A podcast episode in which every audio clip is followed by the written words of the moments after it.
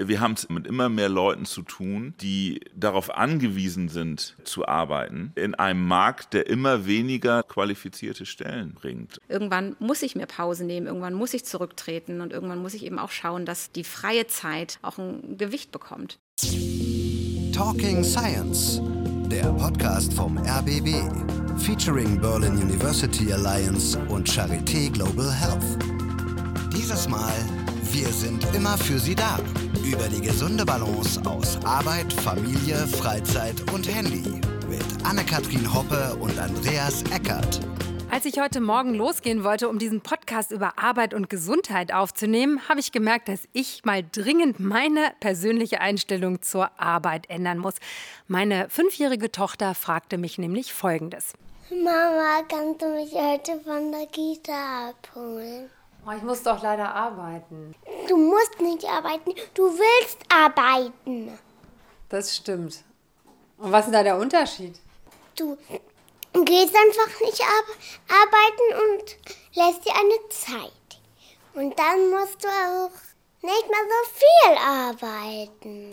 Wir arbeiten nicht mehr, um zu leben und wir leben nicht mehr, um zu arbeiten. Aber wie bekommen wir es hin, Leben und Arbeiten gut miteinander zu verbinden, so dass wir Zeit für uns, für die Familie, für Freunde haben, unsere Arbeit uns noch erfüllt und vielleicht sogar im besten Fall auch noch Spaß macht?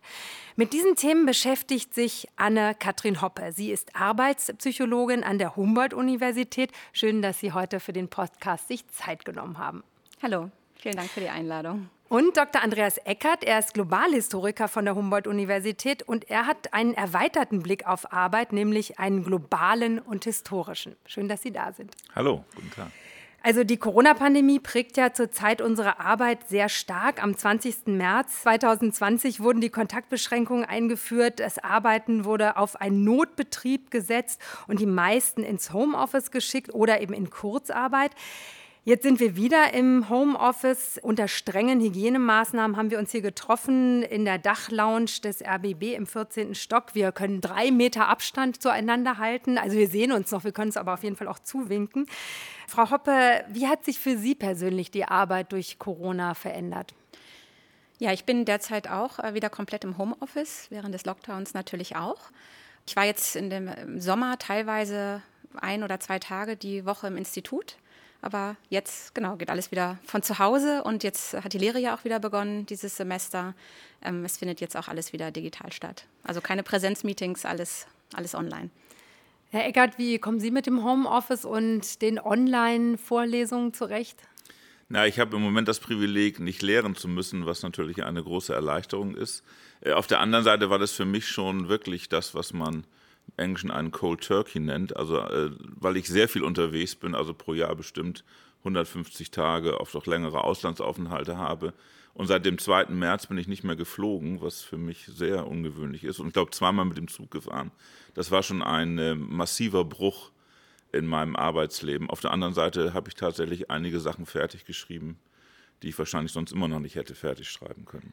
Aber Cold Turkey kommt ja sozusagen aus der Suchttherapie vielleicht. Mhm. Insofern empfinden Sie Ihre Arbeit als Sucht?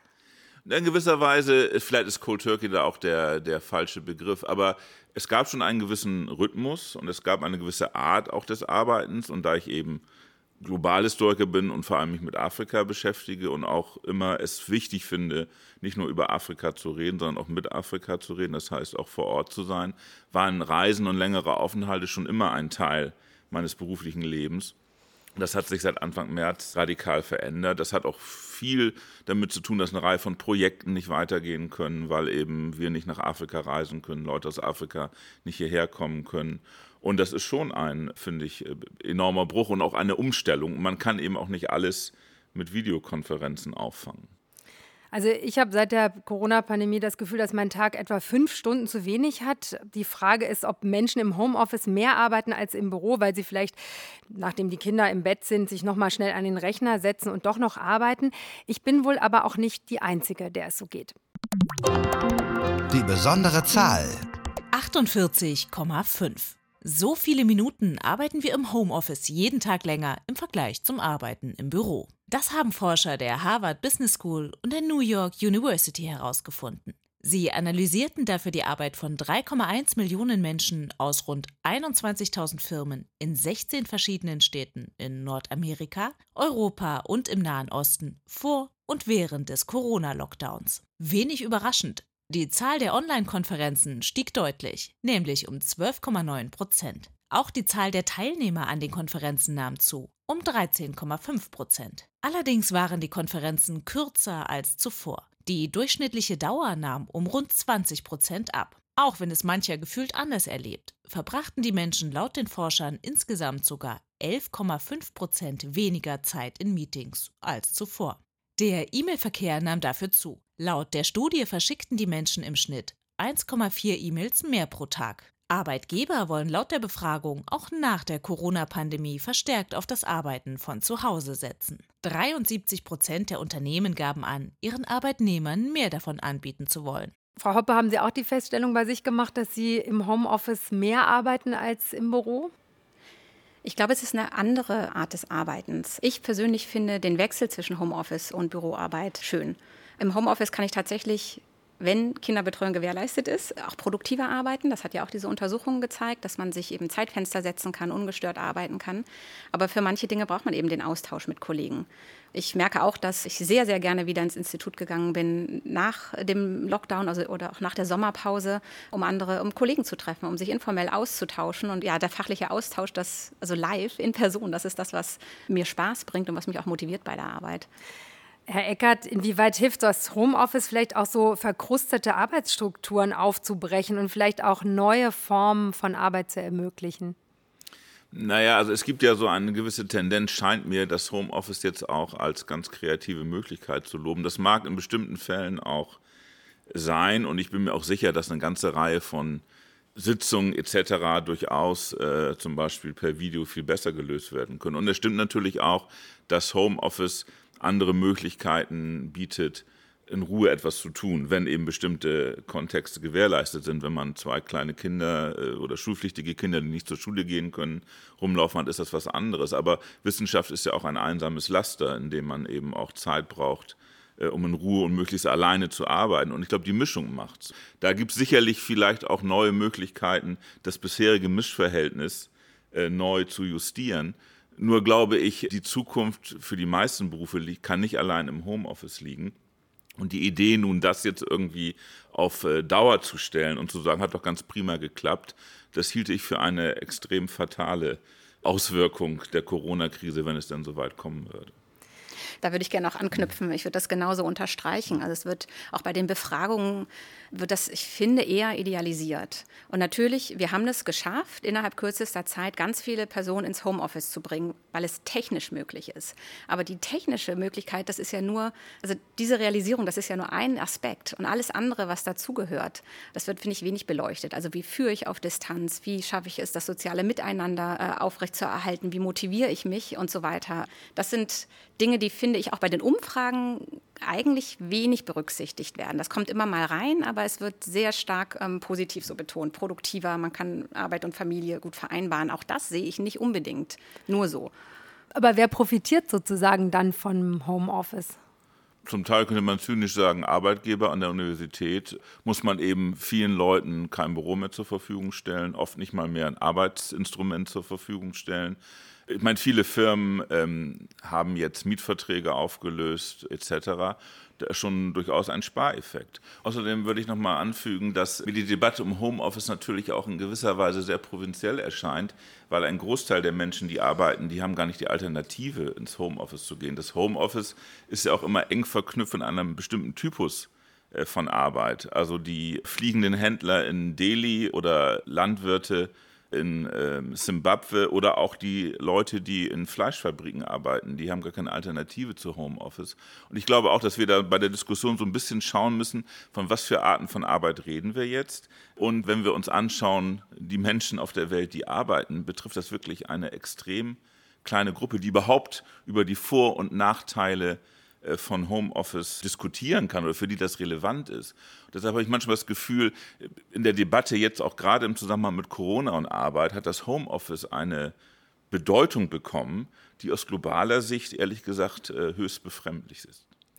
Ich habe mal so eine kleine nicht repräsentative Umfrage gemacht, wie sich durch Corona die Arbeit und vielleicht auch der Blick auf die eigene Arbeit verändert hat. Ich habe mit einem Friseur, mit Jean-Manuel Schocke gesprochen, dem Grundschullehrer Björn Gebauer und der Eventmanagerin Marein Beißel. Ich bin Friseur. Äh, ich habe mich ja für diesen Beruf entschieden und am Anfang natürlich aus einem gewissen persönlichen Grund und dann irgendwann sagt man sich, okay, das ist schön, man, weil man gibt nur den, nicht nur den Kunden so einen guten Haarschnitt, sondern man versucht ein Gefühl zu vermitteln auch. Die sechs Wochen Lockdown hat mir schon bewusst gemacht, wie, ja, wie äh, präsent der Beruf in meinem Wesen ist, weil ich aber den Kontakt zu den Kunden und den, den Kollegen auch wahnsinnig vermisst. Ich bin Grundschullehrer an der Grundschule auf dem Tempelhofer Feld und unterrichte eine fünfte Klasse aktuell als Klassenlehrer. Ich äh, liebe diesen Beruf. Ich finde es total spannend, total herausfordernd, äh, manchmal auch nervenaufreibend. Aber ich gehe jeden Tag gerne zur Schule, weil es eben immer wieder spannend ist, mit den Kindern zu arbeiten. Man kriegt jeden Tag ehrliches Feedback. Wir haben eine anstrengende Zeit hinter uns gebracht. Also Work-Life-Balance ist jetzt bei mir nicht so groß angesagt. Ich sitze dann abends äh, gerne sehr lange und stehe auch morgens sehr früh auf, damit ich dann meine Zeit habe. Also da ist für mich auf jeden Fall noch ein bisschen Nachbesserungsbedarf und äh, aus Sicht der Familie glaube ich auch. Ja, genau das ist das Problem. Wir haben uns überall so eingerichtet. Das heißt, wir können immer überall arbeiten. Ich stehe um sieben auf und normalerweise habe ich dann bis neun Zeit, gehe ins Büro und um neun wird gestartet. Jetzt fange ich um halb acht an. Das geht so weit. Ich kann ja überall arbeiten, dass ich meinen Rechner mitnehme. Ist alles top eingerichtet, dass ich noch mit ins, ins Badezimmer nehme, da im Schlipper sitze, kurz da noch ein Ding schicke. Und das muss man lernen, dass man wirklich jetzt versteht, nein, das mache ich nicht, sondern ich klappe das Ding zu und ich arbeite erst dann, wann es wirklich startet und nehme mir auch die Auszeit, die ich ganz, ganz dringend brauche, um maximal konzentriert später zu arbeiten. Also der Lehrer ist ja hoch motiviert gewesen, hat er mir auch erzählt. Also im Lockdown hat er Videoschalten mit seinen Schülern gemacht und hat auch mit den Schülern, die keinen Computer zur Verfügung hatten, telefoniert und hatte das Gefühl, so jetzt passiert hier richtig was und wir können eine neue Form von Lernen auch etablieren. Jetzt ist er allerdings ein bisschen enttäuscht, weil sich das alles nicht richtig hat durchsetzen lassen. Personalmangel ist der eine Grund. Der andere Grund ist auch die nicht so gute Ausstattung an den Schulen. Wie ist das denn, wenn jemand durch jetzt auch sowas wie die Corona-Pandemie und durch die Maßnahmen und die Umstellung hoch motiviert ist, aber eigentlich die Strukturen nicht zulassen, dass er richtig das durchziehen kann, was er möchte? Was passiert da mit Arbeitern, Lehrern? Also Sie haben das jetzt ja ähm, gerade schon beschrieben. Also die Rahmenbedingungen sind eben wichtig. Ne? Wenn jemand, so wie dieser Lehrer, hochmotiviert dabei ist, und ich glaube, ganz viele Lehrkräfte haben ganz viel gemacht in dieser Zeit, um für ihre Schüler einen guten Unterricht oder auch eine gute Betreuung irgendwie zu gewährleisten. Aber ich brauche ja Ressourcen bei der Arbeit. Also ich brauche eine Führungskraft, die das unterstützt. Ich brauche technisches Equipment, ähm, Rahmenbedingungen. Ich brauche Zeit, um Dinge umzusetzen. Also ich brauche auf unterschiedlichsten Ebenen Ressourcen. Ich brauche vielleicht auch mal meine Kollegen, mit denen ich mich austauschen kann. Und wenn jetzt über diese längere Zeit, ähm, in der wir eben nicht mehr vor Ort sind und anders arbeiten als sonst, diese Ressourcen sich verändern oder nicht mehr zur Verfügung sind, dann lässt halt irgendwann auch mein Arbeitsengagement ähm, nach. Ich finde noch ganz interessant, dass natürlich in der Zeit jetzt leiden ja vor allen Dingen Pflegekräfte unter sehr großer Belastung. Unter dem Titel Walk of Care haben sich Menschen aus Pflegeberufen schon 2016 zusammengetan, um mehr Personal und auch eine gerechtere Finanzierung zu fordern. Ich habe mit Lydia Große, einer Kinderkrankenschwester, darüber gesprochen. Ich bin angehende Gesundheits- und Kinderkrankenpflegerin und arbeite eben auch auf Station. Wir wechseln immer zwischen Theorie und Praxis und erhalten dadurch eigentlich Einblicke auf fast allen Stationen, nicht nur auf Kinderstationen, sondern auch auf den Erwachsenenstationen. Ja, ich kann mir unter den aktuellen Bedingungen nicht vorstellen, lange in diesem Beruf zu bleiben, obwohl ich ihn wahnsinnig gerne ausübe, weil es eben unter den Bedingungen nicht mit meinen eigenen Vorstellungen oder auch derer von uns aller übereinstimmt, wie wir Menschen versorgen möchten, beziehungsweise Pflegebedürftige. Aber wir möchten eben die Zeit haben, sie zu versorgen und ihnen somit die Sicherheit zu geben, dass sie eine bedarfsorientierte Versorgung erhalten, dass sie die bestmögliche Versorgung auch erhalten und eben nicht immer mit Zeitdruck im Nacken behandelt werden. Wir haben eben eine Initiative gestartet, die Hashtag Gib uns fünf Initiative mit fünf Forderungen. Einmal eine verbindliche Personalvorgabe eben am Bedarf entwickelt dann eine gute Ausbildung, eine Fort- und Weiterbildungsordnung, dann eben eine gerechte Finanzierung statt einer Gewinnmaximierung, das heißt anzufangen, Gesundheit nicht als Ware zu betrachten, das ist für uns ganz entscheidend, und eine politische Mitbestimmung und ein politisches Mitspracherecht von uns als Berufsgruppe, generell von den Berufsgruppen des Gesundheitssystems, aber vor allem auch der Pflegebedürftigen, das heißt denen auch eine Stimme zu geben. Wo sehen Sie vielleicht beide so das größte Problem beim Pflegenotstand? Also ist es die geringe Wertschätzung vielleicht der Arbeit von Pflegenden? Na gut, also erstmal muss man ja sagen, und das ist ja nicht nur, gilt ja nicht nur für Gesundheitsberufe, dass im Grunde Corona nur das akzentuiert hat, was schon lange da war. Es ist ja jetzt nicht so, dass plötzlich durch Corona allen irgendwie klar geworden ist, Mensch, also die sind unterbezahlt und müssen wahnsinnig viel arbeiten. Und ich glaube, das ist immer ein Mix. Natürlich drückt sich Anerkennung auch im Gehalt aus, äh, aber das ist ja immer nur ein Faktor. Auch das können wir in der Geschichte gut sehen. Es geht auch darum zu sagen, du bist wichtig und es geht auch darum, etwa auch ernst zu nehmen, dass Leute in einer Nachtschicht in einem Krankenhaus, wo sie irgendwie, was weiß ich, 60 Patientinnen und zwei Stationen irgendwie überwachen müssen, dass diese Art von Arbeitsbedingungen auch frustriert. Also das, und das ist ja auch in vielen Interviews und nicht erst seit Corona herausgekommen, dass viele im Pflegebereich extrem frustriert sind, weil sie gar nicht helfen können oder in der Form helfen können, wie sie eigentlich wollen und wie sie es auch fachlich für angemessen haben. Aber wenn man den Gesundheitsbereich in einer bestimmten Form ökonomisiert äh, und im Grunde sozusagen kapitalistische Unternehmen, um es mal plakativ auszudrücken, daraus macht, muss man sich dann auch nicht wundern, dann wenn nur sozusagen die Gewinne zählen, dass dann eben vieles auf der Strecke bleibt. Und das hat jetzt Corona nochmal akzentuiert, hat eben auch so ein paar aus meiner Sicht bisher jedenfalls relativ hilflose und plakative Gesten äh, hervorgerufen. Aber im Kern hat sich nichts geändert. Und es geht nicht darum, dass Krankenschwestern oder Pflegerinnen äh, mit irgendwie 100 Euro pro Monat auf einmal dann sagen, super, jetzt geht alles prima. Es geht um den Kern auch, wie die Arbeit organisiert ist. Und ein großer Teil des Frusts hängt nicht nur mit dem geringeren Gehalt oder dem unangemessenen Gehalt zusammen, und das stimmt, das ist für die Gesundheitsberufe evident, sondern auch damit, wie äh, zu sagen, die Arbeit organisiert ist und dass einfach in vielen Krankenhäusern und Pflegeeinrichtungen katastrophale Arbeitsbedingungen herrschen. Genau.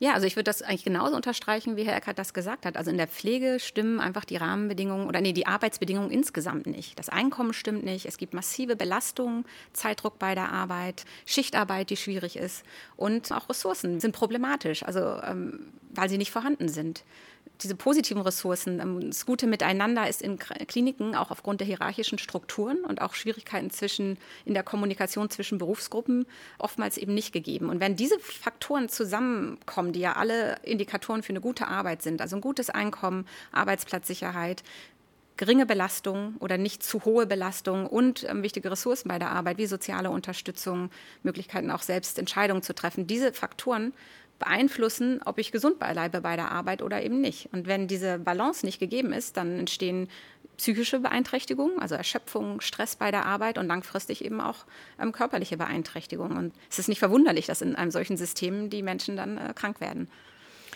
Herr Gerd, haben Sie das Gefühl, dass durch die Corona-Pandemie jetzt eben ein Schlaglicht auf diese schlechten Arbeitsbedingungen in vielen Berufen gelegt worden ist und dadurch vielleicht aber auch ein Umdenken angeregt worden ist? Na gut, ich meine, man kann sagen, das Glas ist halb voll, das Glas ist halb leer. Natürlich hat ähm, oder ist vielen Leuten noch erstmal noch, glaube ich, in aller Deutlichkeit gewahr geworden, dass es eben selbst in unserem Land eine ganze Reihe von Berufen gibt, die durch massiv schlechte Arbeitsbedingungen äh, gekennzeichnet sind. Ich glaube nicht, dass so vielen Leuten klar war, wie das eigentlich in diesen Schlachthöfen funktioniert und wie die Leute dort rekrutiert werden, wie sie arbeiten. Das hat Corona jetzt nochmal deutlich gemacht. Trotzdem bin ich ein wenig pessimistisch, ob das tatsächlich zu langfristigen, tiefgreifenden Veränderungen führt. Also mir scheint im Moment eher so ein Ad-hoc Gebaren zu herrschen, dass man schnell versucht, bestimmte Löcher zu stopfen. Äh, aber man müsste, glaube ich, längerfristig an solche Sachen ran. Äh, und dann ist man ganz schnell natürlich auch dabei, dass diese Arbeitsverhältnisse, diese Arbeitsplätze in einen größeren Zusammenhang eingebunden sind und dass etwa extrem schlechte Arbeitsbedingungen anderswo auch dafür sorgen, dass wir hier mit bestimmten Dingen gut klarkommen.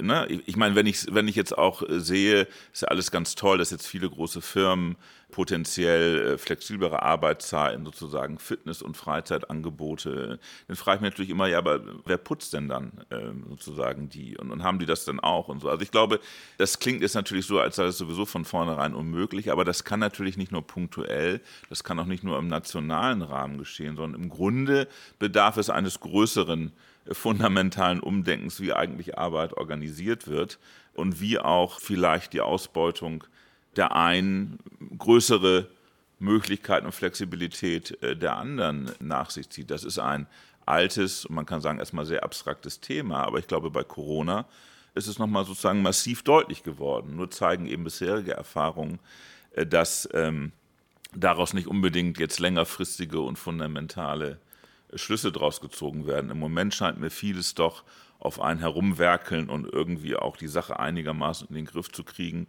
und zu hoffen, dass irgendwann mal der Impfstoff kommt, der alles wieder einigermaßen in Lot bringt die schlechten Arbeitsbedingungen in Fleischbetrieben ist ja schon wahrscheinlich länger bekannt. Inwieweit kann man trotzdem jetzt vielleicht daraus lernen, als äh, jemand, der sich mit neuen Arbeitsstrukturen vielleicht ja. beschäftigt, Forderungen vielleicht auch stellen? Das ist sehr wichtig. Also ich glaube, äh, das ist letztendlich auch die einzige Möglichkeit.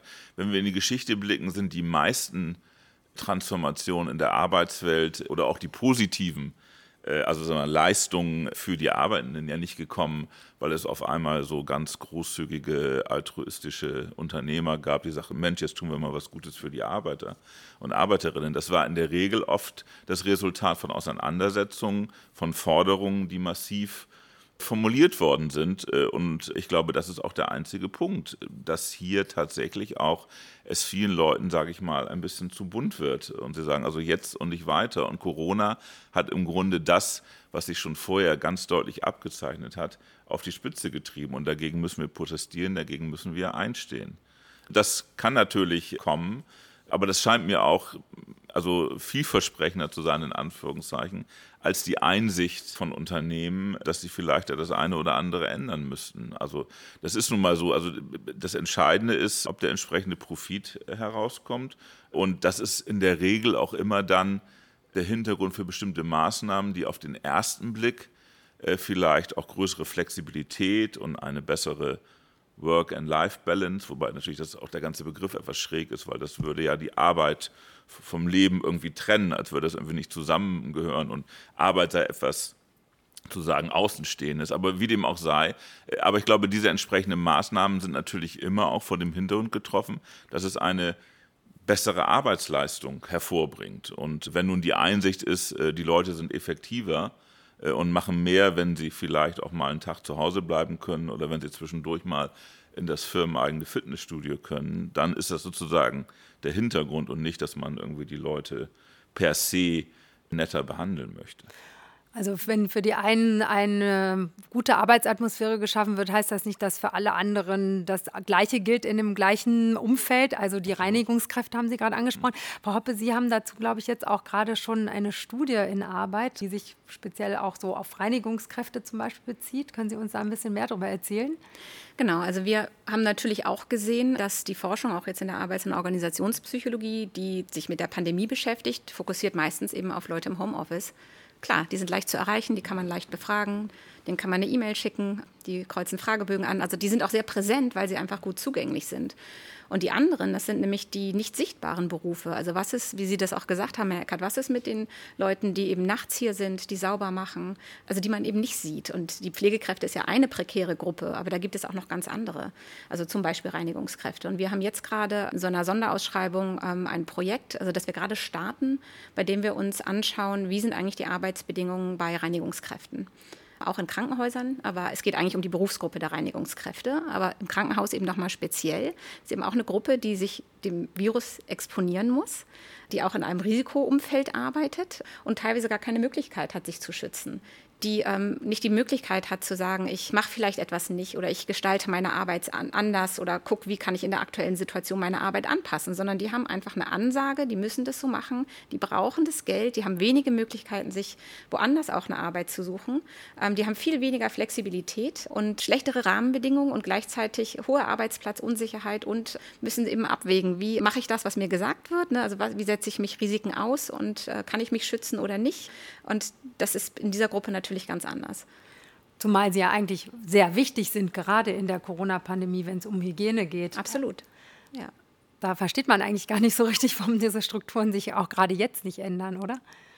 Naja, aber ich glaube, das, das Stichwort auch verborgene Arbeit ist hier ganz wichtig. Es gibt ja nun wahnsinnig viele Arbeit, die wir gar nicht sehen und die aber das Ganze am Laufen halten. Und ich glaube, das ist der eine Punkt. Ne? Und die, die treten jetzt vielleicht so ein wenig äh, stärker hervor. Aber Frau Hopp hat völlig recht. Also ich meine, jedenfalls hierzulande ist die Forschung sehr stark auf ganz bestimmte Berufsgruppen fokussiert. Das hat sicherlich auch mit pragmatischen Gründen zu tun, wie Sie sagen, sie sind leichter erreichbar und auskunftswilliger. Und natürlich gibt es auch eine große Angst bei diesen Leuten, die eben wirklich auch unter sehr prekären Bedingungen arbeiten. Aber das ist, glaube ich, und das ist der Punkt, das bringt Corona eben auch nochmal deutlich ins Bild. Wir haben es immer mehr mit immer mehr Leuten zu tun, die darauf angewiesen sind, äh, zu arbeiten in einem Markt, der immer weniger letztendlich, also jedenfalls weltweit gesehen sowieso, auch qualifizierte Stellen bringt. Und es gibt eine Reihe von Historikern, Soziologen äh, etc., die sagen, also unsere Zukunft ist nicht die ohne Jobs, aber eine Zukunft mit vor allem schlechten Jobs. Und das sagen ja auch viele, die diesen ganzen Kontext äh, von Automatisierung und Arbeit sich anschauen, dass die Trennung zwischen einigen wenigen sehr hochqualifizierten und gut bezahlten Berufen und dem, was sozusagen dann übrig bleibt und was äh, prekär ist, was schlecht bezahlt ist, was eben auch kein Wohlfahrtspaket mit sich führt, das wird immer größer. Und das können wir letztendlich auch, wenn wir genau schauen, an unseren Universitäten sehen. Ich meine, wo wir die, die verbeamtet sind und die eine Dauerstelle haben, sind einigermaßen gut dran.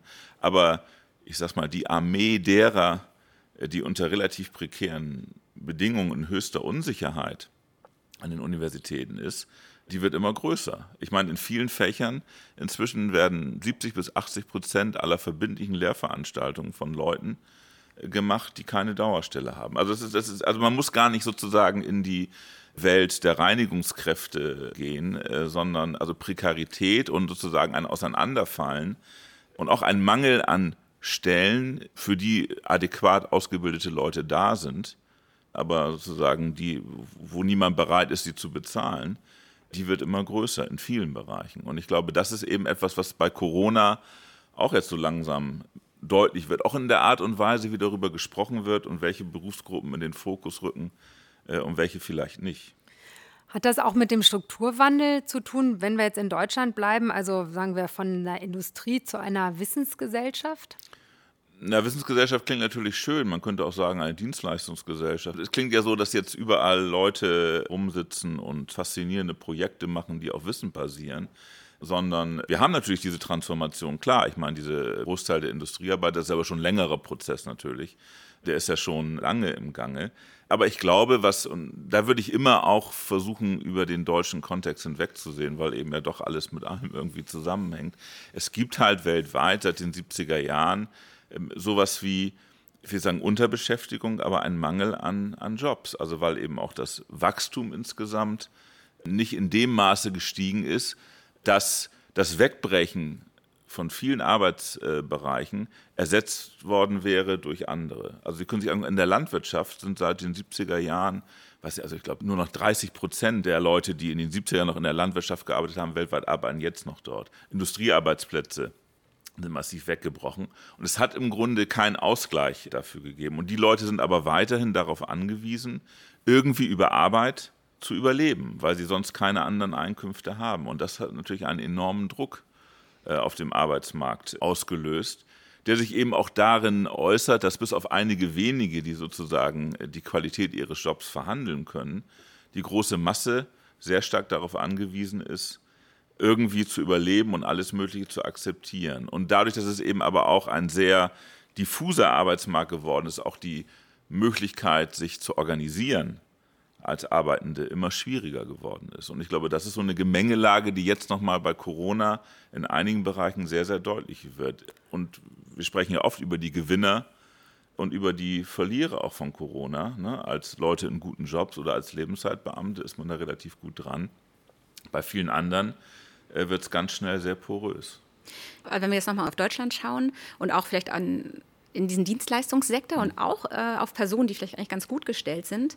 Ähm, dann sieht man aber auch da, dass sich zum Beispiel durch diese Transformation ins Homeoffice ähm, Dinge verändern, was die Rahmenbedingungen angeht. Also wir haben ja schon äh, starke Gewerkschaften und auch äh, gute Arbeitsschutzgesetze in Deutschland und die zum Beispiel werden, also wir haben Regelungen, wie lange darf man arbeiten, wie viele Pausen sollte man machen und so weiter. Wenn ich vor Ort im Betrieb bin, dann wird das vielleicht noch etwas anders gehandhabt. Und ähm, sobald ich im Homeoffice bin, wird das alles aufgeweicht. Ne? Also die Länge der Arbeitszeit, die Dauer der Pausen. Ja, da muss man jetzt irgendwie neu verhandeln. Und das ist auch ein großes Thema, auch bei den Gewerkschaften. Also wie gehe ich eigentlich damit um, wenn diese Kontrolle nicht mehr da ist und die äh, Beschäftigten auf sich allein gestellt sind plötzlich? Aber auf der anderen Seite gibt es eben auch weniger Verlässlichkeit, also auch bestimmte Rechte oder die Möglichkeit, bestimmte Rechte einzuklagen und zu sagen, hey, also in meinem Arbeitsvertrag steht acht Stunden und jetzt habe ich eine Pause und ich darf dann und dann zum Arzt gehen und so weiter. Das verschwimmt natürlich äh, in diesen Situationen sehr viel stärker. Und in der radikaleren Variante, nämlich in den nicht standardisierten, informalisierten Arbeitsverhältnissen, die in Deutschland und vielen Industriestaaten zunehmen und weltweit natürlich extrem verbreitet sind, da ist das ja ohnehin schon sehr stark die Regel. Und ne, das ist eben ein bisschen natürlich zu einem ganz zentralen Kernthema der Gesundheitsversorgung. Also, ne, wo viele Leute, was haben viele auf einmal mit Schrecken wahrgenommen, dass in den USA etwa Leute, die keinen Job, keinen formalen Job haben, auch nicht krankenversichert sind. Äh, also die sozusagen, die fallen dann einfach raus. Zack. Und ich glaube, das ist auch so ein Punkt, wo deutlich wird, dass sozusagen diese Art von sagen wir mal, Wohlfahrtspaket, was zwar geschrumpft ist in den letzten Jahrzehnten, aber immer noch sozusagen da ist, auch nur für eine eher äh, kleiner werdende Zahl von Menschen. Sie arbeiten gerade an einem Buch über Corona und Arbeit weltweit. Also Sie haben sich sozusagen angeschaut, wie weltweit die Menschen durch Corona betroffen sind als mhm. Arbeitende. Das ist von der Berlin University Alliance auch gefördert worden. Was haben Sie da für Erkenntnisse vielleicht jetzt schon? Es ist ja noch in Arbeit, das Buch. Ja gut, das war eher äh, auch so eine Art, wie soll man sagen, Essaysammlung, wo wir eine Reihe von ehemaligen Gastwissenschaftlern, die bei uns in Berlin waren und die überall in der Welt, von Brasilien über Südafrika bis Indien und USA tätig sind, gefragt, äh, was hat sich in eurem Umfeld oder das, was ihr beobachten könnt, eigentlich durch Corona verändert? Eine Kernaussage war, Corona hat jetzt nicht irgendwie drastische Veränderungen ausgelöst, sondern im Grunde viele laufende Entwicklungen verschärft. Und da ist auch sehr deutlich geworden, dass ähm, sozusagen die, die ohnehin wenig haben, die, die ohnehin verwundbar sind, äh, auf dem Arbeitsmarkt von Corona noch härter getroffen sind.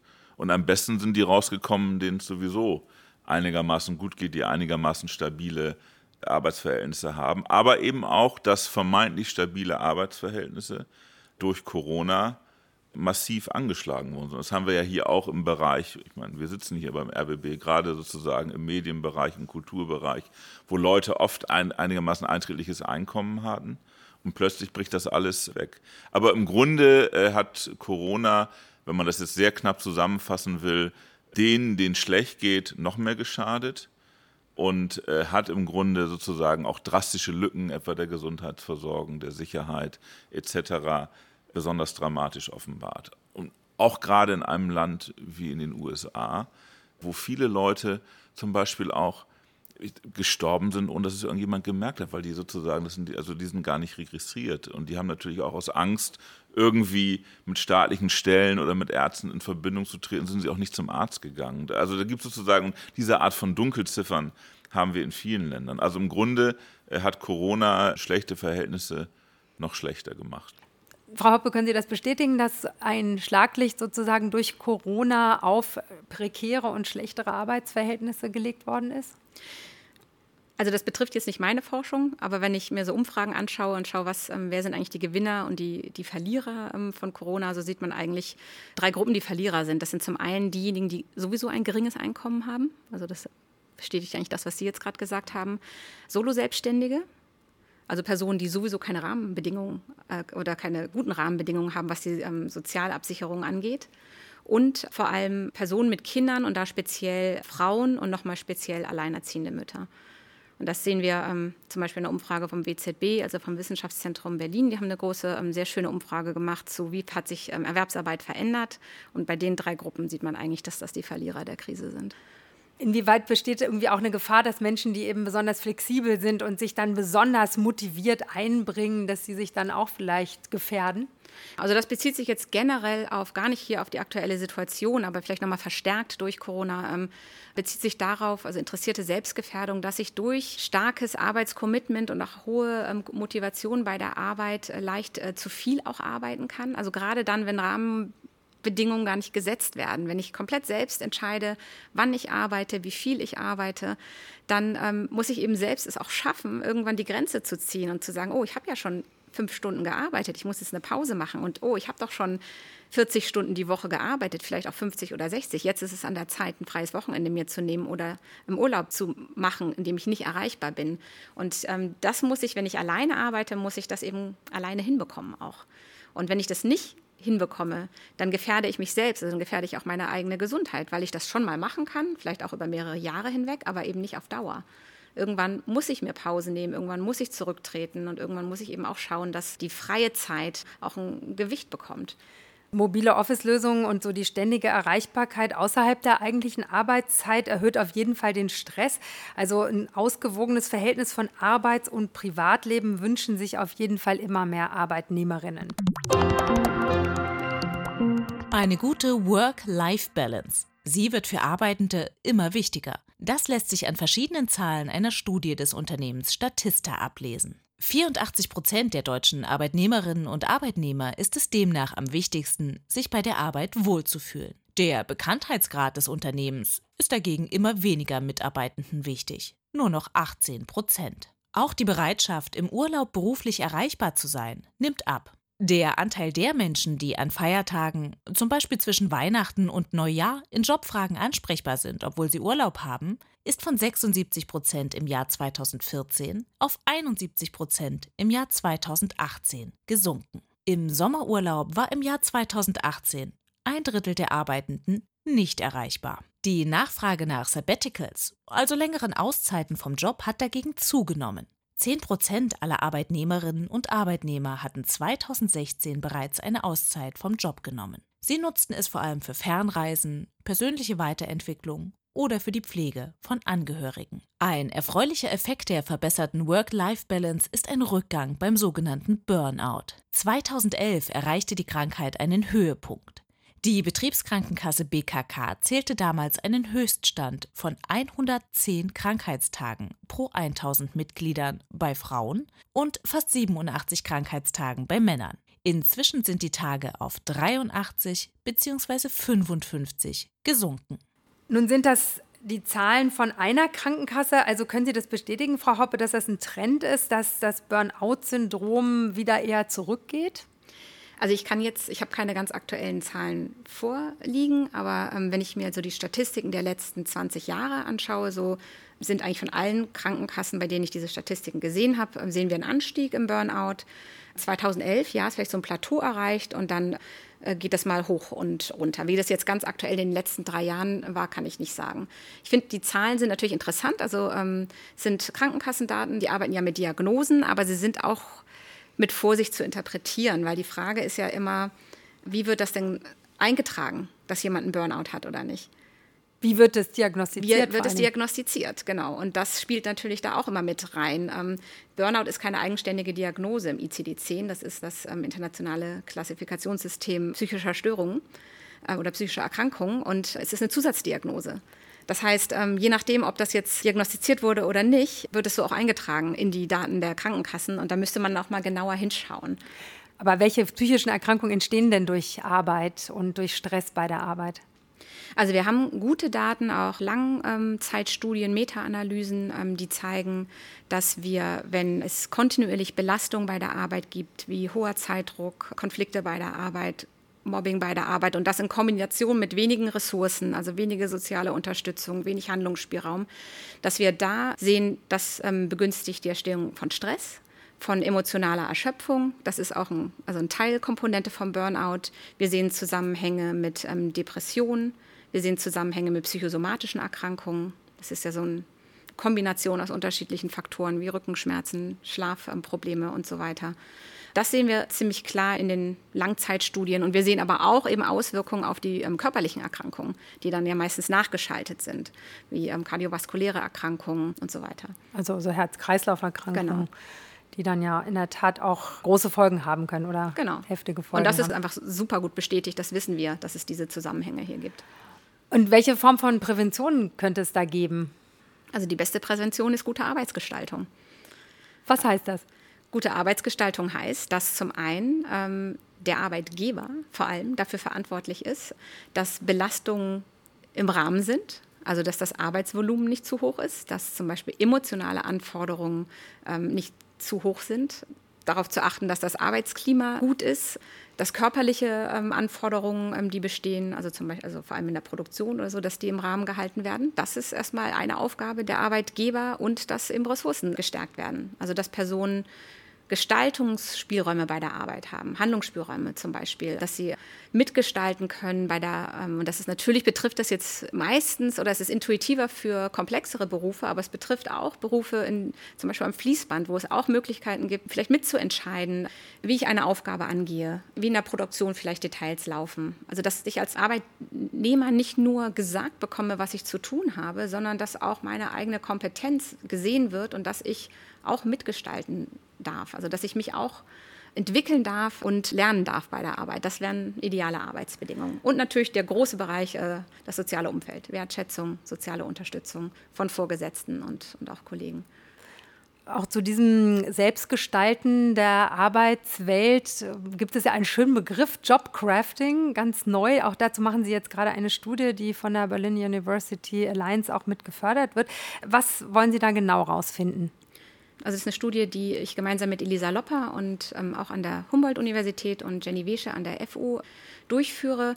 Da geht es genau um Jobcrafting. Das bedeutet eigentlich auch Arbeitsgestaltung, aber selbstinitiierte Arbeitsgestaltung. Also wir haben zum einen der Arbeitgeber, der ähm, gute Rahmenbedingungen bieten sollte, und zum anderen habe ich aber auch als Arbeitnehmer die Möglichkeit, meine eigene Arbeit zu gestalten. Und darum geht es bei diesem Konstrukt Jobcrafting. Also wie schaffe ich es selbst, Belastung zu reduzieren? Also kann ich, wenn ich mir meine Aufgaben anschaue, kann ich da einige streichen oder abspecken, sodass äh, ich nicht ganz so viel Druck habe am Tag und sozusagen meinen Stress reduzieren kann. Das ist einer, ein Bereich, also die Aufgabengestaltung. Ein anderer Bereich ist die Gestaltung der sozialen Beziehungen. Also was kann ich selbst tun, um bessere soziale Beziehungen zu haben? Und wir schauen uns in dem Projekt äh, vor allem das Jobcrafting im Homeoffice an. Ähm, also was kann ich tun, wenn ich nur zu Hause sitze und von einer Videokonferenz zur nächsten mich hangel? Was kann ich selbst ähm, initiieren, um den Kontakt zu meinen Kollegen wieder besser zu gestalten, also soziale Beziehungen gut gestalten? Und der dritte Punkt ist das kognitive Crafting, also auch ein Teilbereich des Jobcraftings. Und das ist äh, die Frage, wie schaffe ich es, meiner Arbeit Sinn zu geben? Also die positiven Aspekte bei der Arbeit zu sehen, vielleicht äh, Herausforderungen oder Dinge, die schiefgegangen sind, umzubewerten und zu gucken, was konnte ich daraus lernen. Also das sind so, das sind so die drei Aspekte des Jobcraftings, aufgabenorientiertes, soziales und kognitives Jobcrafting. Und das ist eben etwas, was der Arbeitnehmer selbst auch initiieren kann. Das schauen wir uns an, wie das derzeit im Homeoffice funktioniert. Aber gibt es denn nicht auch die Gefahr, dass es darauf hinausläuft, sich einen miesen Job irgendwie dann doch noch schön zu reden? ich glaube, das tun wir alle mal ab und ja, zu. Ja, nein, aber ich meine, aber nee, ich, ich meine das durchaus ganz, also nicht nur irgendwie als, als bösartige Randbemerkung, sondern zu sagen natürlich auch, zu sagen, diese Idee, äh, man gibt jetzt die Initiative sozusagen den, den Arbeitnehmern und sagt, ihr müsst jetzt irgendwie auch ne, da selber auch versuchen, was zu gestalten.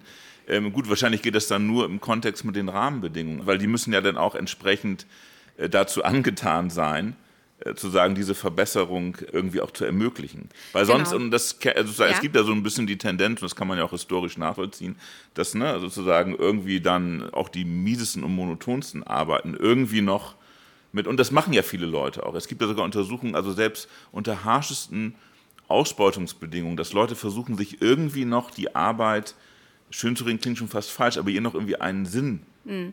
zu geben. Aber zu sagen, wo ist denn da auch die Grenze der, der sozusagen Selbstverleugnung? Genau, und also was Sie ansprechen, ist ja ähm, auch diese Tendenz, die Verantwortung abzugeben an den Arbeitnehmer. Mhm. Gerade aus arbeitspsychologischer Sicht würde ich diese große Gefahr, die wir auch derzeit sehen, in ganz vielen Bereichen, also wir machen nochmal hier ein Stressmanagement-Training, nochmal ein Resilienztraining mhm. und dann hier nochmal vielleicht ein bisschen Jobcrafting, damit der Arbeitnehmer die Anforderungen gut bewältigen kann. Und das ist eine riesengroße Gefahr, weil man setzt immer hier an der Person an.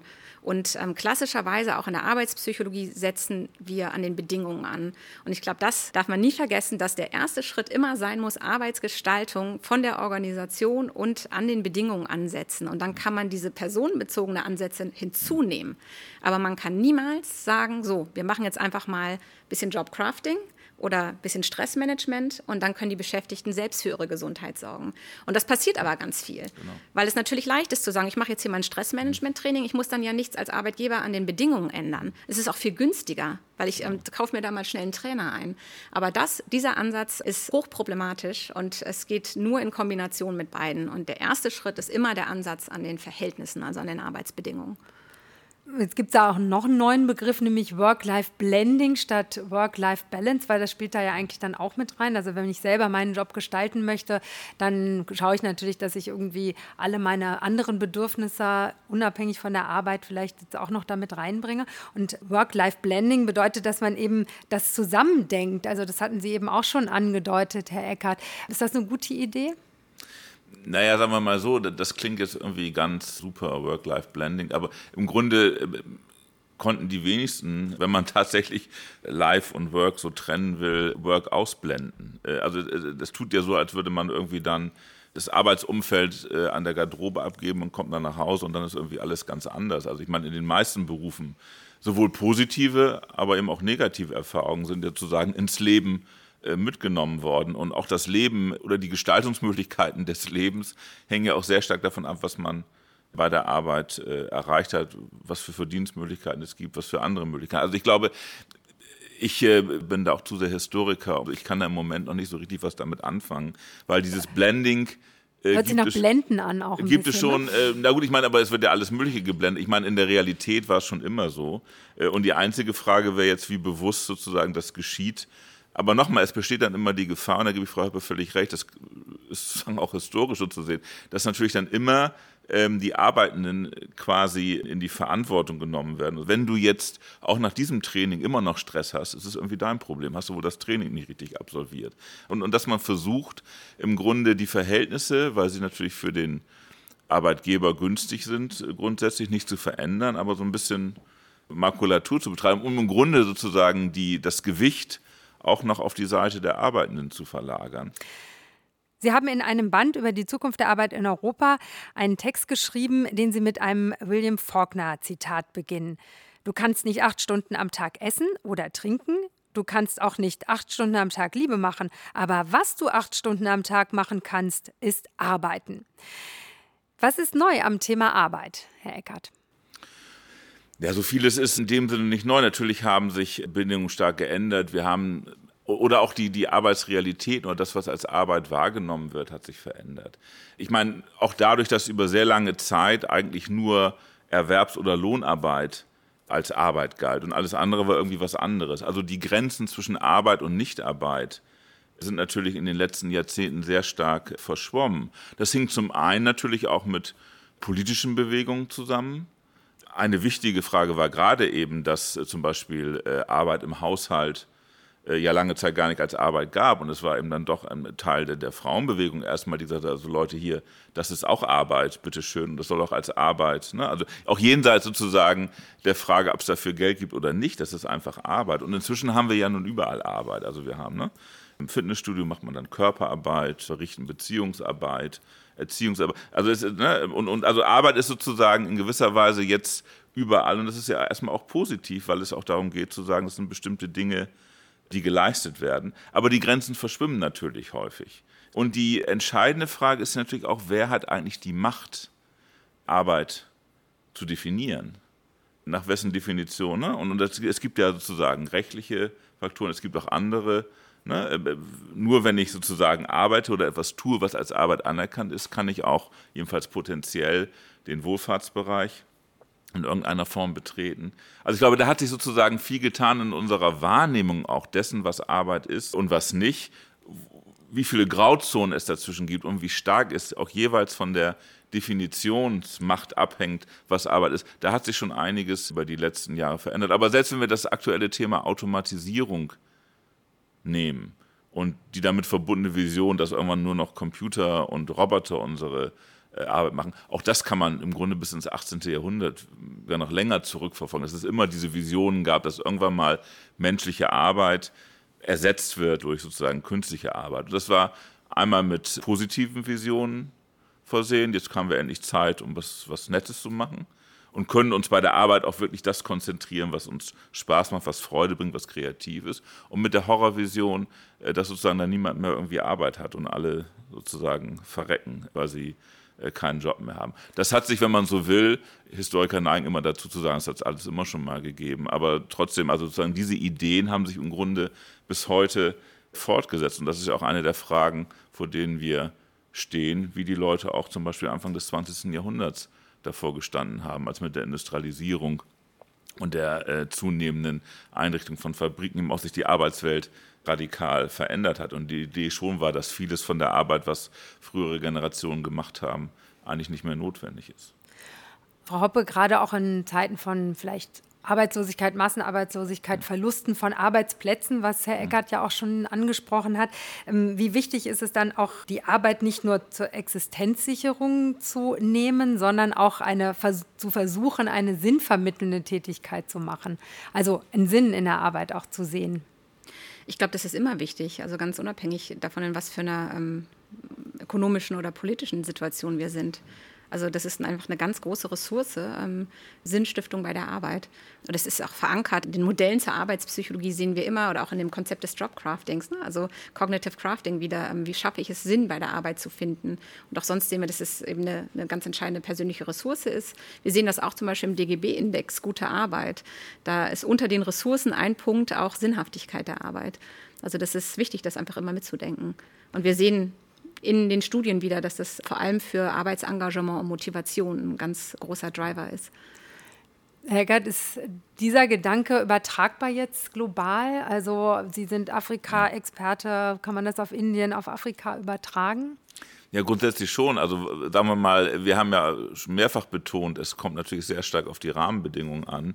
Die sind natürlich in vielen Regionen dieser Welt, also der anderen Welt oder des globalen Südens, wie man heute sagt, radikal anders. Aber grundsätzlich ist ganz egal, ob man Afrikanerin ist äh, oder Inderin oder was auch immer, das ist natürlich die Sinnhaftigkeit von Arbeit überall auf der Welt. Also das ist, das ist ja nichts, was jetzt kulturell spezifisch wäre, sondern was mit Arbeit grundsätzlich zusammenhängt. Also um, um über einen längeren Zeitraum eine bestimmte Tätigkeit zu machen, äh, muss man ihr Sinn verleihen. Sonst kann man sie vielleicht trotzdem machen, aber sie macht äh, sozusagen nicht nur weniger Spaß, sondern wird als Last empfunden. Und wenn man sich die Geschichte der Arbeit anschaut, war es meistens mehr Last als Lust. Und ich glaube zu sagen, das ist natürlich einer der Punkte, wo viele ansetzen, dass sie sagen, im Grunde muss Arbeit wieder mehr mit Lust zu tun haben.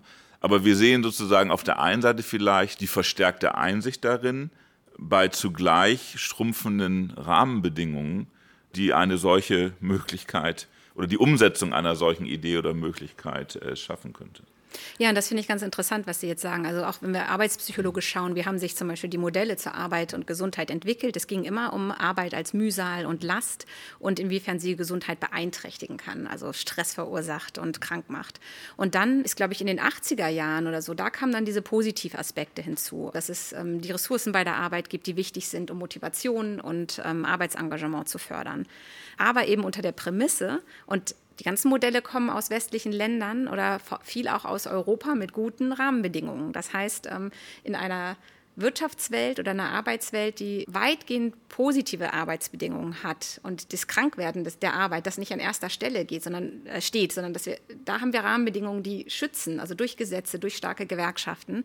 Also dann denkt man darüber nach, wie muss Arbeit denn noch gestaltet sein, damit sie positiv wirkt. Also das ist erst äh, später Dazugekommen ist aber aktuell ein ganz, ganz wichtiger Punkt auch, den wir immer auch mit betrachten. Also immer diese zwei Bereiche. Einmal, wie schaffe ich es, Belastung zu vermeiden, aber zum anderen auch, wie schaffe ich es, Motivation und Arbeitsengagement zu fördern. Und das kann auch parallel laufen. Wenn allerdings die Einschränkung, also die Gesundheitsbeeinträchtigung, wenn die zu stark ist und wenn das kippt, dann wirkt das natürlich direkt ähm, auf eine Verringerung des Arbeitsengagements. Vielleicht noch mal Ihr Tipp, weil Sie sich ganz viel auch mit gut Pausen machen beschäftigt haben. Wie macht man gut Pausen und grenzt sich gut von Arbeit ab, egal ob im Homeoffice oder im Büro? Frau Hoppe. Ich glaube, der erste Schritt ist, sich also so, zu sensibilisieren für die eigene Arbeitszeit, einfach mal zu schauen, wie viel arbeite ich eigentlich? Also wann, wann fange ich an? Wann beende ich meine Arbeit? Und vor allem eben darauf zu achten, dass wenn ich sie abends beende, und das ist immer mit diesem Gesundheitsfokus, ne? also wie schaffe ich es, äh, dass Arbeit eben nicht zu belastend wird, ähm, wenn ich Arbeit abends beende, dann eben sie auch zu beenden. Und dann die E-Mails eben nicht nochmal weiter auf meinem Smartphone zu checken und doch nochmal einen Anruf zu machen. Für sich selbst zu definieren, wann arbeite ich und wann arbeite ich nicht und wann möchte ich auch nicht arbeiten. Und ähm, diese Rahmenbedingungen für sich selbst zu setzen, sofern das möglich ist. Ne? Das ist ja auch nicht immer möglich. Wenn ich das ge selbst gerne so möchte, aber meine Führungskraft mir am Sonntag E-Mails schreibt, dann ist es natürlich schwierig zu sagen, so ich bin jetzt aber am Wochenende. Und dann bei der Pausengestaltung, also was wir schon wissen ist, das ist ja auch nicht, kommt ja auch nicht von ungefähr, es gibt ja auch Rahmenbedingungen, ähm, dass wir Pausen machen sollten. Also die gesetzliche Rahmenbedingung ist nach sechs Stunden Arbeit, sollte man 30 Minuten Pause machen. Da sind ja gute Gedanken dahinter. Und dass man für sich selbst auch schaut, mache ich eigentlich Pausen oder arbeite ich sechs Stunden durch? Und wenn ich Pausen mache, wie nutze ich wirklich eine Pause als Pause? Also nicht mit meinem Smartphone äh, zum in die Küche vielleicht gehen, wenn ich im Homeoffice bin und dort was essen und weiterarbeiten, sondern eine komplementäre Tätigkeit ähm, sich suchen. Rausgehen, Spaziergang machen, vielleicht soziale Kontakte suchen. Genau. Herr Eckert, welche Rahmenbedingungen, um eben diese Pausen einhalten zu können und gute Arbeitsbedingungen einhalten zu können, welche Rahmenbedingungen halten Sie dafür besonders wichtig? Na, eben erstmal, dass nicht diese Form des Drucks entfaltet wird, um genau diese Möglichkeiten nicht zu haben. Und da ist eben auch die große Frage, inwieweit das Homeoffice oder diese Art von Arbeit auch dazu neigt, die Pausen eben nicht als Pausen zu definieren und gerade diese, diese Übergänge stärker zu machen als in vielleicht in einem Umfeld, wo auch andere dann darauf achten, dass man die Pause macht. Ich meine, ich gehöre auch zu denen, die nicht besonders gut sind und die auch immer noch abends auf ihrem Handy und wie auch immer. Deswegen sitze ich da im Glashaus. Aber ich fand zum Beispiel immer wichtig, an der Universität, das war schon als Student oder Hilfskraft so, dass immer Leute sagen, jetzt gehen wir essen. Also dass sozusagen auch eine Gruppe da war, die gesagt hat, okay, jetzt haben wir hier die Pause und das nächste Seminar ist erst um zwei. Das ist eine relativ bescheidene Rahmenbedingung, ähm, aber ich glaube eine, die durchaus zeigt, dass es diese Dinge eben auch geben muss, um sozusagen diese Möglichkeiten zu erleichtern. Und das kenne ich auch. Also wenn ich im Institut bin, äh, gehe ich sehr viel regelmäßiger mittags essen und mache nicht meine Zeit und stoff mir zwischendurch vielleicht irgendwas, als wenn ich zu Hause sitze äh, und dann irgendwie alles ne, dann ineinander überfließt. Also ich glaube schon, dass eben da auch der Arbeitsplatz, der getrennt vom Haushalt ist äh, und von der Wohnung, durchaus auch diese, die, nicht nur die Kontrollfunktion hat, die er auch hat, aber eben auch diese öffnende Funktion haben kann, zumindest in bestimmten Bereichen. Äh, und ich glaube, das ist wichtig äh, auch zu betonen, um die Träume vom permanenten Homeoffice zumindest zu relativieren. Genau, das spricht ja sehr gegen das Homeoffice eigentlich. Genau, oder, also ich, was ich jetzt ja ähm, gesagt hatte, das hat sich ja eher auf das Individuum bezogen, also auf, auf die Einzelperson. Aber was man eben auch machen kann, wenn meine Führungskraft das nicht von sich aus macht, selbst als Arbeitnehmer zur Führungskraft zu gehen oder im Teammeeting anzusprechen, wollen wir mal über Erreichbarkeit sprechen. Und die Führungskraft sollte das natürlich von sich aus machen. Also Themen nicht nur bei der Person lassen, sondern hochzuheben in die Gruppe und, und mal auch aushandeln. Wie ist es eigentlich? Wie sind unsere Arbeitszeiten? Was wird eigentlich erwartet? Um das mal, um die Normen, die immer so implizit im Raum stehen, das mal auszusprechen. Und wenn meine Führungskraft das nicht macht und ich die Möglichkeit aber habe, solche Themen anzusprechen, ist es sicherlich eine gute Sache, ähm, das mal zu thematisieren. Ein gutes Thema ist dann in dem Zusammenhang auch, solange wir noch im Homeoffice sein müssen, auch Meetings vielleicht zu reduzieren, weil mittlerweile muss man ja von einem Meeting ins nächste und hat überhaupt keine Pause, geschweige denn eine gemeinsame Mittagspause. Was gibt es da vielleicht noch für am Schluss für Ideen von Ihnen, um das vielleicht ein bisschen zu reduzieren? Ja, ich glaube, bin ich mit Frau Hoppe ganz eins. Das muss man natürlich auch ansprechen weil vielleicht einige, die das ansprechen sollten, nicht selbst drauf kommen. Aber ich glaube, es gibt natürlich auch so eine gewisse dann Routinisierung von solchen Dingen und dann hat man sich dran gewöhnt und dann ist das, dann macht man eben noch mal schnell ein Zoom-Meeting, wo vielleicht äh, vorher ein kurzes Gespräch im Flur gereicht hätte. Und ich glaube, das sind so auch Dinge, die sich relativ rasch, jedenfalls ist jetzt eine sehr subjektive Erfahrung, also das kann ich jetzt nicht wissenschaftlich untermauern, die sich sehr schnell dann auch so etablieren und irgendwie gehört es dann auf einmal zum Alter. Und wenn man dann nicht sagt, hey, jetzt müssen wir aber mal drüber nachdenken. Ich glaube, das ist schon mal eine Initiative. Aber nochmal, das hat natürlich dann auch mit bestimmten Hierarchien und Machtverhältnissen zu tun. Und in bestimmten Branchen oder Bereichen ist dieses Ansprechen sicherlich eher möglich als in anderen. Also eine Reinigungskraft, die nachts sagt irgendwie, hey, also jetzt irgendwie, ne?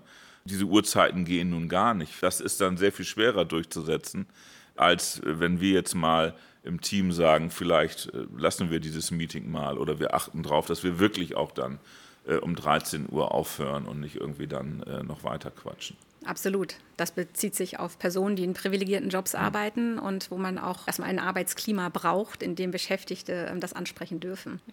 Aber der Gedanke an die, die in prekären Jobs arbeiten, zum Beispiel Putzkräfte, die Sie gerade erwähnt haben, an die sollten sich diese Gedanken ja auch auf jeden Fall richten. Natürlich, und ich glaube, das ist auch wichtig, dass wir diese Diskussion in gewisser Weise äh, breit führen, weil natürlich kann man bestimmte Ansprüche, die berechtigterweise auch in einem, ich sage jetzt mal, privilegierten Arbeitsumfeld gestellt werden, äh, leicht relativieren und sagen, also nun halt mal den Mund, weil den Putzfrauen geht es viel schlechter. Das ist ja auch ein, eine klassische äh, Strategie oder Rhetorik. Aber gerade deshalb ist es wichtig, auch genau zu schauen, zu sagen, wer sonst noch alles arbeitet, was für Bedingungen es gibt sich nicht davon abhalten, zu sagen, seine eigenen Bedingungen im eigenen Bereich versuchen durchzusetzen und zu verbessern, aber zugleich auch das Gesamtbild ein wenig äh, im Kopf zu haben. Und darunter leidet natürlich auch ein Teil der Debatte aus durchaus nachvollziehbaren Gründen, dass man am, am Ende dann doch immer vor allem den eigenen Vorgarten im Blick hat. Vielen Dank. Vielen Dank für Ihre Arbeit und Ihre Gedanken über Arbeit. Anne-Kathrin Hoppe, Arbeitspsychologin und Globalhistoriker Andreas Eckert von der Humboldt-Universität. Ja, vielen Dank. Danke. Und ich mache jetzt übrigens eine Pause. Ehrlich. Sehr gut. Sie auch? Die ganzen Studien und weitere Informationen finden Sie auch auf unserer Internetseite rbb-online.de-talking science. Und ich bedanke mich fürs Zuhören das war Talking Science, der Wissenschaftspodcast des RBB in Kooperation mit der Berlin University Alliance und der Charité Global Health. Ton Peter Avar. Schnitt Silke Merten. Sounddesign Kevin Kastens. Moderation Julia Fissmann. Redaktion Judith Rode.